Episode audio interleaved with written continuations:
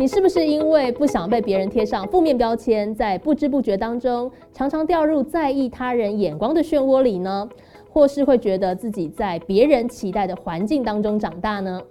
各位听众朋友，大家好，欢迎收听商业周刊和教育部青年发展署合作直播的超强 Tuesday，会为大家邀请到优秀的青年来宾分享，在别人的眼光、期待以及框架之下。如何活出自己，找到自己热情和专业结合的发展方向？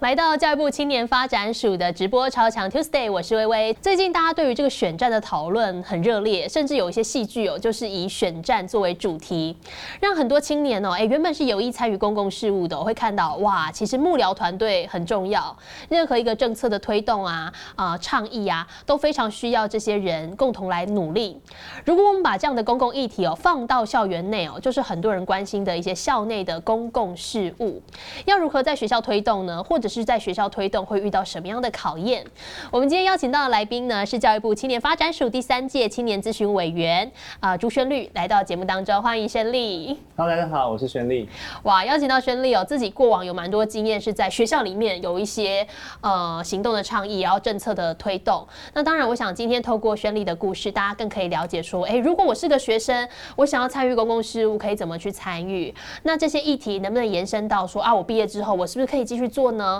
或者是我平常要如何关心这些相关的政策哦？那回到宣丽自己的故事哦，我每次都会想说，遇到那种参加学生运动的，我都会觉得他们是平常生活遇到什么巨变，然后就觉得说，哎呀，我要去参加学生运动哦。宣丽自己当初是什么原因踏入这个圈子呢？哦，其实我觉得一开始还蛮误打误撞的哈。那个时候是啊，我高中一个蛮好的朋友哦，他在大学，在阳明大学的时候要选会长，学生会的会长。他就问我说有没有兴趣当副会长，他缺一个副手这样子。他真的就是找一个人 陪他一起去放在那个位置上，对啊。他问我，我就问他说，哎，那那副手要干嘛？他说：“呃，其实也没有要干嘛。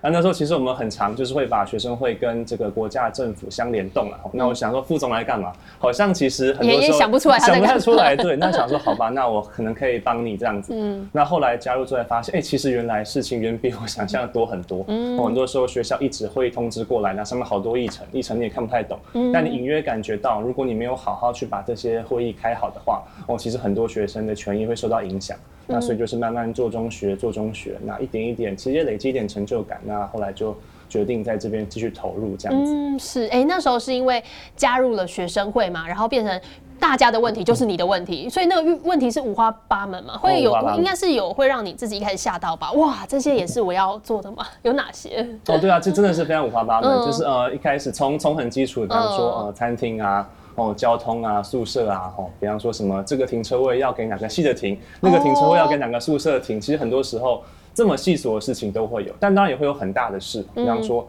怎么样同学呃学校可以帮他退学，哦，还有那时候其实 对是很很重大的事情吧，对。啊，那那时候还有一个真的很大一题是阳明大学在跟交通大学合校，哦对，当然现在已经合成，但那个时候合校过程中怎么样让两边的同学都同意，怎么样让两边同学都觉得哎自己没有受损。重点是整个过程怎么样是有程序正义的，其实大大小小议题都很多。那在学习过程中，你就不能挑一题哦，只要同学在乎的，你就得要在乎。嗯，那时候自己算是完全新鲜人吧，就是啊，我也从来在那之前没有参与过任何公共事务的经验吗？呃，在高中时候有参加过班联会哦，但是那是比较像是在帮大家办活动啊，服务性质对服务性质居多的。会员服务，对啊，不太是这么跟。学校折冲，毕竟在学校就是老师，我们都会心里想，老师在上面，同事在下面，这种呃需要去争取事情的，真的是大学才开始尝试。嗯，是，但是也因为在学生会的经验，哦，让自己感受到说，哦，好多议题其实我以前没想过，然后我也愿意去慢慢了解、学习，甚至呃，其实宣丽有自己也有透过外面的一些平台资源去做很多议题的讨论。哦，这个其实是我在学生会服务一年之后，那其实感觉到说，我们讨论议题的时候，比如说还有点局限，然后。缺乏一些角度，毕竟我们呃阳明大学是三类组的科系居多哈，就是生医相关领域的，那其实欠缺一些呃或许用人文关怀的角度去看议题的方式。那后来就呃参加这个团体活动，后来也持续在里面服务。这个是呃哲学与社会民主工作室哦，那基本上从名字就可以听出来说，它是使用呃哲学的方式、社会学的方式去呃做议题讨论，那想办法产生出共识，然后让大家。很能够去呃反思自己的思维是在什么样情况下产生的。这个方法其实，在近年我觉得越来越越来越普及了。嗯，在在当时我觉得还是蛮创举的。嗯，那在当中我学到蛮多，然后呃，其实这个团体也培育出很多人，之后也到。包含学自界啊，包含 NGO 去各个地方去服务这样子。嗯，感觉大家的关心的议题可能一开始会很广，像刚刚轩丽讲到说自己就是因为那个立场嘛，就是我是学生会，所以大家问题我都得先学，然后我得去了解。但一定会有自己比较关注的几个议题。呃，之前轩丽有简单谈过，像性别教育跟学权是自己比较在乎的。那其实，在自己求学的期间哦，呃，有的有的时候这些运动是会。互相影响的，从校内延伸到校外，然后或者从国外延伸到台湾。当时就有一个很知名的是反送中的运动。哎，我们把这个活动特别提出来讲，是因为这个活动对你参加了呃有什么样的影响吗？嗯，是，其实大家应该一九年的时候，这个香港反送中大家是记忆犹新了，嗯，对啊，那其实也很影响到我们台湾的各种学生运动的环境。呃，那基本上那个时候我是在呃台湾学联会服务，那举办了包含说游行啊，吼，然后在各个大学里面推动这个联东墙，后来我们也拍了一些纪录片等等的。那基本上我觉得这个议题对我的这个呃推动议题的生涯过程其实有蛮大的影响。嗯，我觉得在那在这个香港议题之前，对我来讲就是我很在乎性别，我很在乎教育，我很在乎学生权益。嗯，那这每个事情对我来讲是独立的，那我就任务来了，我就把它完成。但呃，在香港的议题之后，其实我们发现到说，呃，这些每一个议题都跟这个社会到底是不是一个民主社会是很相关联的。嗯，如果呃台湾变成一个不民主的社会，说实在，我在乎议题都没有讨论的空间了。反过来说，如果我这些议题能够往前推动的话，是不是也可以让台湾整体的环境再变得更好一点？所以我觉得大概是呃，在这个香港议题的转折之后，开始把我所有关心的事情都包纳在怎么让让台湾变得更民主的这个框架下面，比较有一个中心思想嘛。嗯，我想议题推动者大概都会经过这样的呃想法上转折，包括我们最近看《人权之刃》，其实也也很有共鸣啦，就是这样的。呃，心路历程。嗯，是是是，感觉就是在反送中那个运动之后，自己对于呃，可能原本一开始我们觉得，哎，好像是很政治的讨论，其实你会发现这些东西跟我们生活很很很很近啊，确切让你感受到说很多事情在假设相对比较不民主的地方，你根本没有讨论的空间啊。我平常可能关心环保，你说这东西跟我有什么关系？可是你会发现，如果在相对比较没有办法发生的环境，哦，你你要讨论什么？不可能，不可能像他像一个哎可以游行哦，可以可以联署哦，你都不用联。没错，所以我想这是一个很重大的转变哦。刚刚轩丽有讲到自己有也有在这个台湾学生联合会，甚至当时有推动这个大学法的修法。哎，其实很多人都想，可能会先问啊，大学法到底是什么？我们先稍微简单说一下，到底什么是大学法好了。基本上就是大学的运作都会规定在大学法里面了。那因为大学法里面有几条跟学生很有关系，比方说学校的会议是不是有学生代表参加，还有包含说学生会的成立。大家可能以为学生会成立是大家自主成立的，其实是大学法明定学校一定要有学生会，所以呃，大学法修法其实大家都在这些条文上，我们希望能够更让学生会在校内有好的活动空间。嗯，那学生代表的席次不要有个天花板，不要一直被设限住，大家都是这一类的争取的项目。哎，所以这个修法指的就是说，呃，很多学生就像刚刚提到说，我们在这个联合会或学生会，其实大家对于原本已经写好的大学法，可能有点不合时宜之处，就觉得我们可以从学生的力量。来推动调整吗？其实很多时候，其实大家都是在校内发现一些问题，然后再去往外反思。嗯，比方说一开始我们可能觉得说啊，会议代表只有十分之一，那我们的内心感受是哦，其实很多时候提案可能不能提。那呃，因为人数不够，对人数不够，对，那可能呃，在会议的过程中，呃，老师们都不太听学生意见。那我们可能选是那是我们自己的问题，嗯，但是后来呃跨校的交流之后发现，等一下好像不是我自己的问题，其实是大学法明定说只能有呃应是十分之一的这个数字被明定在里面。那包含说大学法虽然说学校成立学生会，但没有去说学生会跟学校到底什么关系。嗯，所以有些学校就说，那你就成为我学务处的下级单位吧，以后就我派命令给你，哦，要管你这样。对对对对，那当然就没有办法推行任何的运动。所以我们才发现说，如果我们要解决校内的事情，那势必国家的法律是要有所调整，我们才有好的环境跟空间。呃，我我这样想起来就觉得还蛮难的，因为先讲法律这个层面哦，其实以台湾的这个什么修法速度，应该会有很多被排在大学法前面的更多重要的事项，所以你们做这件事情，呃，要做哪些准备？就像刚刚提到的，你可能已经有预期说，好像这也许不是现在政府会马上受理或马上想要跟你们讨论的。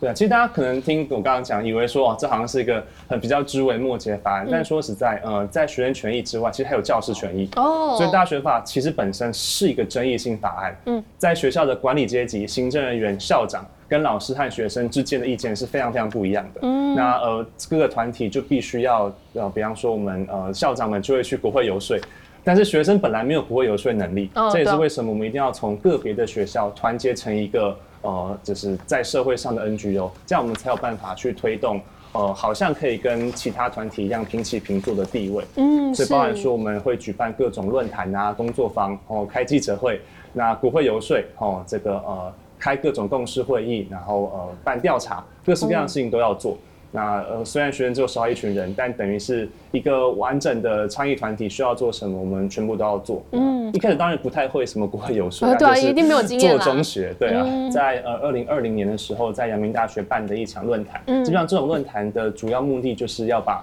公部门、私部门集合在一个场域里面，那针对议题做一些初步的讨论。留下一些我们可以往这个方向努力的记录，作为我们之后倡议的一个起始啊。其实刚刚讲到大学法这一块，我第一个想到的就是，其实参与的人大家多半应该是学生吧？嗯，是。对，可是学生其实是有期限的，所以如果推动要花很长时间，感觉大家就是要有有人一直不断接手在做。对啊，对啊，就是呃。虽然说前仆后继好像有点 有点倒的感觉，但但 但确实就是我们组织一定要延续性，对，所以这这也是其实为什么观察到最近越来越多学生团体希望成立协会呀。哦。有的人会说这是不是什么政治化？但说它其实这只是我希望我的议题能够持续往下传承，不要说因为呃我自己毕业了，以至于我的议题就停在这个位置。那是不是有其他关心人可以进来，我们一起把这个呃议题的。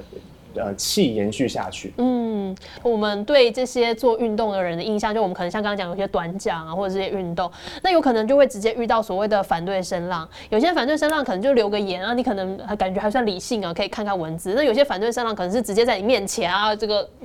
把自己不满的地方说出来。你自己有遇到类似这样的经验吗？那会怎么去处理呢？哦，这个其实非常常见哈，印象蛮深。那时候我们在台宣有一个还蛮主力推议题是呃废除二一。哦，那其实当然有很多理由啦，包含说，其实我们观察到很多被二月同学，他其实是心理疾病的患者，我并不是真的成绩表现呃的的问题。嗯，那有的时候也是说，我们这个到底怎么样，同学是要被退学的，这些标准都缺乏讨论，因为这些原因，所以我们就去呃推动这个废除恶意的行动。嗯，那呃下面的留言全部都是，那大概是我呃。台学人在创立一一两年多，最多留言的一次，全部都是反对意见。为什么？他觉得不应该废除二一。大概都是说，哎，我吃过的米比你呃修过的课还要多什么的。那对，那怎么可以这样子呢？哈，当初我都撑过来了。但就是一些一些长辈了，哦，并不是那个学生的阶层。对啊，对啊，就大家有有很多的意见。那其实当下一开始会觉得蛮受伤，但是后来想想，其实。呃，毕竟每个人的成长环境不同，他们经历的时代跟我们经历的时代不一样。那我们也尊重他们有这样的想法，最后就是把他们的意见集合起来之后，再做一个说要反反驳这些意见，把反对的意见化成助力了。嗯，那真的有的时候会会蛮蛮受伤。不会不会生气嘛？要是我都觉得 正常人的，我说正常反应就这样。如果我说什么你一直反对，我一定会不开心啊。对，其实那这就回到说，我们一个团队里面可不可以大家？互相支持的时候，如果你觉得自己只有你自己受到攻击，觉得很委屈，但如果我们全部人都一起的话，那呃，就一起受苦。对对对对对对对，有的时候反而还还蛮浪漫的。就大家共同去承担，说其实我觉得大家都可以理解，你做任何事情一定都会有反对声浪，是就不可能你说一件事情大家都同意啊，那那实在太夸张了。哎，但我觉得像刚刚讲到大学法这推动啊，呃，事实上这个有点限缩在某个群体吧，就说这个法本身就是否。大学这件事情，那不会觉得倡议起来会有点好像比较不能够引起更多的响应的那种感觉。如果说这个东西是可以哦，人人皆皆有关，那感觉也许声浪会更多一些。对啊，对啊，但毕竟议题长这样子嘛，哦，对，就是限缩在某些群体嘛。但还是有一些往外出击的机会，比方说像刚刚提到，大学啊，其实跟老师的权益很有关系。嗯大家知道现在有很多，比方流浪教师，嗯 对哦，或者是其实在学校里面，老师大部分都受到很差的待遇，哦，所以其实教师团体就是我们可以联系上的对嗯，那在另外一个方向是说，我们其实大学是带动这个社会往前进很重要的力量啦。就是呃，我们很常说学术，或者说我们这样交大这个半导体产业哦，哦很多国家的前进是在大学里面发生的，所以我们也会找这样的机会去呃，尽可能扩展我们领域的版图，这样子。是，哎、其实关心的问题有很多，我相信一定有宣丽最为关注的。那你自己比较关注的点有哪些呢？呃，其实也有一些啦哈，但我觉得每个人大概在呃最大的关注程度上，可能都会有三到五个自己真的很在乎的议题。嗯，你觉得跟你自己的生命经验很有关系，或是你看到那个议题，你真的会很生气，然后会很难过，这样子很刻骨铭心的议题。那我我对我自己来讲，我最近比较呃认真耕耘的就是这个呃跨性别者的议题。嗯，在学校内就是性别友善宿舍。那学校外包含说最近这个免书换证啊等等，大家应该都时有耳闻了。嗯，那也在学校里面花了蛮多时间去持续倡议性别友善宿舍的议题。嗯，这是刚刚讲到跟性别有关的，但其实这个议题是宣丽自己关心的。大家如果看《人选之人》的话，里面有一幕就是大家凑在那个白板前面，然后一人一句，然后再写在上面嘛。那基本上我觉得那个很真实，我看了超级。实际上我们也是这样。对对对对，人多的时候就是白板，人少的时候可能一张海报或是几张纸，嗯基本上一定会用这个方法把大家的意见聚拢起来。哦，这只是一个示意图啦，嗯那基本上字也不是我写的，但基本上对啊，就是呃，还蛮像大家在影视作品里面看到那个样子，嗯真实的对样对对一。个团队在做讨论的时候对。，另外一个像刚刚轩丽有讲到自己在推动或者是在关心的是那个性别友善的议题哦，尤其是跨性别，刚刚讲到友善的宿舍，基本上就是在我们团队中有刚好有会木工的朋友，我也不知道他什么时候学会这个技能的。那我们就去找了木条、木板，然后做成一个这样的会马墙。那时候是这样啦，就是我们期待说，呃，大家对跨性别者其实有很多的正面、负面的想法。那有的时候，呃，受限于这个政治正确，我很难大声的说出我的反对意对啊，见怕。说了就被骂。对对对对对，所以我们用这个方式让大家匿名的在校内把自己的意见表达出来嗯，即便出现歧视言论，我们也可以写一个非歧视言论放在旁边，让大家可以看到不同人的想法。嗯那同时也是一个还蛮不错的造景吧，我们就放在同学还蛮们漂亮的嗯对对对，同学们都可以经过的地方，那效果我觉得还不错。是，哎、另外一个就是说，现在学生的参与度高嘛？我想它主要是指说针对很多活动的参与，因为我们会觉得，哎、我们会有个刻板印象，觉得说，哦，年轻人好像很关心公共事务，那真的大家是真的愿意去做的吗？哦，其实我觉得这个呃会有一个趋势哈，嗯就是一个呃波峰波谷的的的循环这样子。嗯那我们有一个呃学员自治圈都蛮认同的一个观点，就是这个社会如果有很多议题讨论，哦，甚至有社会运动的发生的话，那学生的群体就会被带动起来。哦反之，如果学生有在一些动作，那社会也会被带动。那我自己的观察啦，哦，最近几年我觉得是学员参与度稍微比较低的时候，哦，比较哦走到低潮的时候，也跟我们这个社会呃最近其实呃比较比较少，真的很有争议的巨大社会议题有关系啦。那比如我们如果说近期最大规模的社会运动，呃，太阳花反课纲期都是一五年以前的事情蛮蛮久了蛮久了，对对对。嗯那但是这个东西本来就是走一步退两，呃，走两步退一步啦，我不能走一步退两步就往回退了。对啊，所以我相信之后的参与度会有再回来时候，但目前算是一个比较比较低潮啦，我自己感觉，嗯那就是我们要再更努力。对。是我们刚刚提到那种运动的一个推动啊，大家假设如果你不是实际参与者，可能会有些刻板印象，觉得说，哎、好像每个参与者都很凶，你知道吗？就在前面一直呃冲冲冲哦。但其实我想请轩丽帮我们简单介绍说，哎、像你们自己在推这些学权相关的行动，呃，你们自己的组织啊，是是有一些什么角色安排吗？嗯还是说呃有有什么样的规划？是是跟我们想的一样吗？就外面都是一堆很凶的人，大家如果看那个《人人之人》里面，嗯文芳姐有说一个说我们要找到自己的战斗位置。那其实这个词哦我们在推议题的时候非常常讲，哦我们要每个人要有自己的战斗位置。所以呃，说实在，我们在开一个会议的时候，我们可能事前就会说，哎、我们有这些话要讲，有一些比较凶，有一些比较冷静。嗯那我们谁适合担任什么样的角色？你先还是我先？你当黑脸还是我当黑脸？嗯，那我们是不是有一些人在会议上骂完之后，我们呃事后还可以跟相有一些关的对对对对对角色这样子。所以有的时候，其实大家看到呃谁很凶啊，或是谁讲话很激动，可能未必是他自己的的的性格，或许有关系啦。但有的时候是那个方法有效，那我们就找哦每个人最擅长的的方式。像我自己，我觉得我比较擅长啊，比方说怎么好把论述写好，那怎么样比较平铺直叙的把事情讲好。我比较不像是就是哦在上面喊口号的角色，对啊，或或或许也不是说我我不会或不喜欢，但有人比我更适合。那我们就是每个人找到自己的战斗位置。嗯，哎，其实我想有很多关心公共事务的人也会觉得，哎，如果我真的有到真的想要加入这样子的团体跟组织去做比较核心的角色，但我我感觉我也不是那种冲冲冲的性格。那大家都可以在里面找到自己可以推动的一些工作嘛，或者说就像刚刚讲的，每个团队是不是角色，其实大家都可以找到一些可以发力的地方。嗯嗯，对，其实因为角色真的非常多元哈，大家如果有一样又回到热点之人，这样是暴雷啊。但比方里面有人要上台讲话，但也有人要负责演海龟，就是 就是怎样的角色都很重要了。那在台上的，在第一线的哦，排溪流的，呃，跟厂商联络的，做小纪念品的，其实每一个呃小小的行动都是在为这个议题往前推进一步。每个人一定都有自己适合的位置。我们刚刚讲很多是学校部分，那离开校园要怎么来参与这个公共事务的管道？那你自己会怎么给大家说？哎，假设我原本在学校里面，我我本来是很关心学生相关的活动啊，可是我现在毕业。啦，学校也就跟我说拜拜啦。那我现在要用什么方式来参与公共事务会比较好呢？其实我觉得现在的机会真的很多哎，哦，就是呃，以前呃说实在，我觉得参与政治还蛮有门槛的哦。但是现在说实在，你只要创一个粉砖，基本上你就已经获得 参与的机会了，你就已经是一个倡议团体了。那当然，社会上有很多协会，有很多培力，有很多既有的，那你当然也可以新创。我觉得管道算是很多了。回到重点，反而就是呃，到底有没有哪个东西是你真心觉得它很重要，而且你为之深受打动？那那个东西是你想要推动的事情。有了目标之后，我觉得方法都好说。是，哎，说真的，在推动这些议题的时候，虽然我们现在比较像是云淡风轻的在讲哦，但是轩丽有没有觉得遇到？自己觉得比较辛苦的时候呢，因为我都会想象说，天哪，如果我花了这么多时间，然后做那个事情没那个成果，我心里一定会就就切心哎啊，然后又被骂，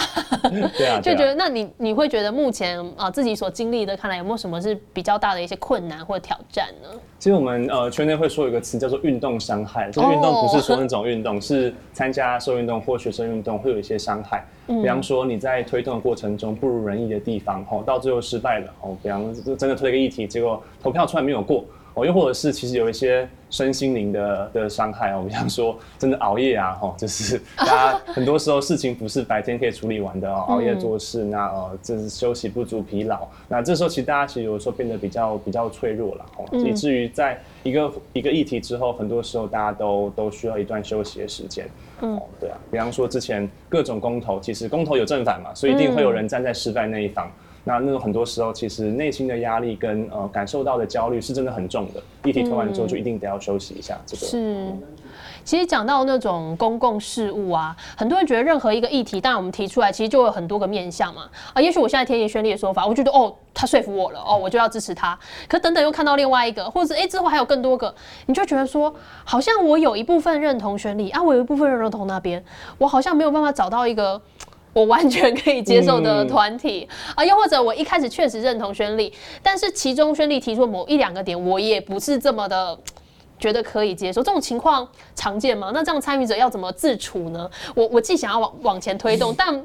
毕竟每个人想法就是不一样啊。对啊，这很常见。我们说一百个人一百零一种看法，对啊。那其实有的时候你会有一种焦虑感，就是哎，我自己很相信我的事情当然是真的，可是会不会其实我所相信的事情并不一定是对这个社会最好的那种解方？解放这么多，我没有听过其他人说法，我怎么确定？其实有的时候会有一点焦虑哈。那呃，后来其实前辈跟我说了，就是说在我们这个公共领域里面，每个人都有自己的想法。那其实我们就是在这个场域上面去比赛。或者说格兰西说这个争霸权类似的意思啦。我讲我的想法，你讲你的想法。那至于这个社会到时候会往哪个方向前进，就是看比较多人或是整个整个呃整个社会到底比较支持我的，还比较支持你的。我们不用那么觉得说自己肩负着改变社会的责任，这个压力有点大，压力太沉重了。我就是做我相信的事情。那每个人都做自己的相信的事情，每个人都把自己所呃想的事情讲出来。那我们大家有一个共同的方向，或许不是大家都满意。但是我们就只能相信这个是用我们民主机制产生的结果，我们就姑且往这个方向前进，嗯，那大家也会比较比较心安理得一点，嗯，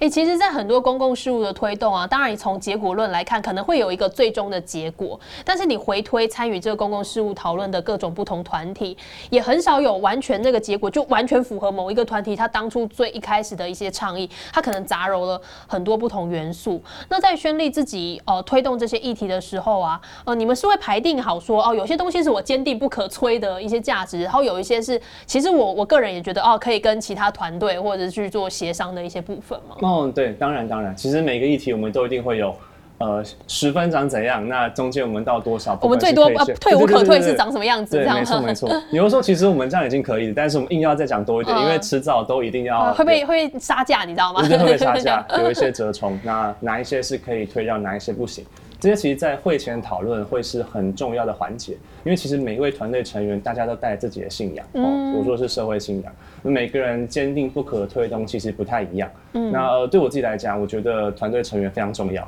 所以如果这个东西是某个人信仰，那他就会被我们归类到不可以放弃的地方。嗯，那呃，我们大家所有意见整合起来之后，我们就会知道哪一些是在我们跟学校也好，跟公部门也好游说的时候也好。哪一些是我们可以讲的比较轻柔，哪一些我们要讲的很用力，这些都是我们在事前这个沙推的时候都会去处理的。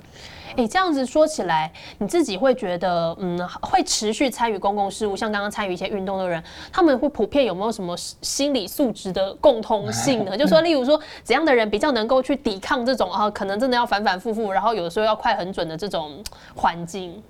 我觉得大概有两个途径，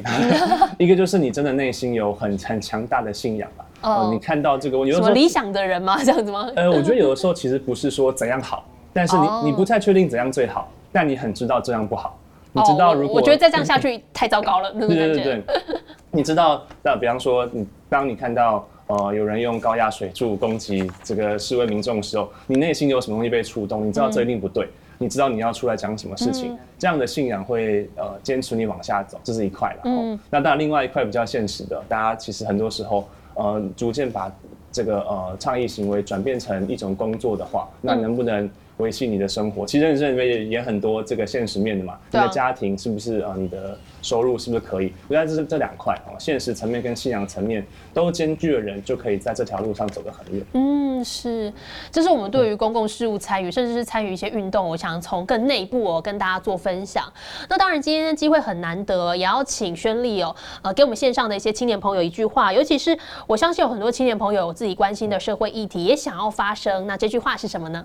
？OK，呃，这其实也是借用一个前辈跟我讲的话了哦。他说，他他是在说，我们呃在学校里面活动的人，其实并不是在所谓的小社会，学校它本身就是这个大社会的一部分。那也不止学校，我想每一个人所在的次团体都是这个大社会的一部分。你并不用很受局限在你现在所处的呃这个小小的世界里面，可以去看一下这整个社会发生什么事情，把你的意见讲出来哦。所以这其实也是我在其他培训还蛮常讲的话，就是鼓励大家，也鼓励我自己是。做一个活在社会里面的人，那每一天你讲的话，每一天你想的事情，只要有往这个社会投注。投注进去的话，那应该都可以让台湾社会变得更好。嗯，做个活在社会里的人，很多人说没有啊，我就活在社会啊，是你要更加关心呃与自己相关在里面，对，或者是与自己无关的，其实你会觉得哎啊，那跟我真的没什么关系啊。我跟你说这种事情啊，千丝万缕哦，到时候哪一天也许真的就会跟你有关系哦。不管是不是学生，或者是啊，我只是个上班族，其实都 OK 啊，大家都可以多加关心自己生活当中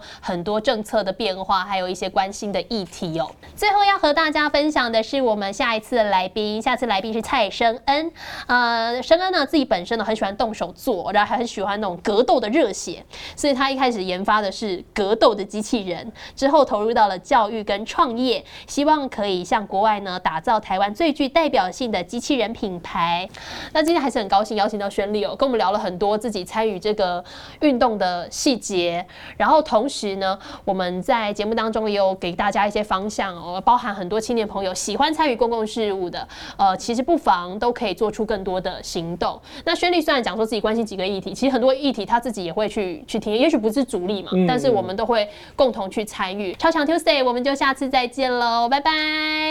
欢迎到教育部青年发展署 Facebook、脸书专业观看更多精彩内容。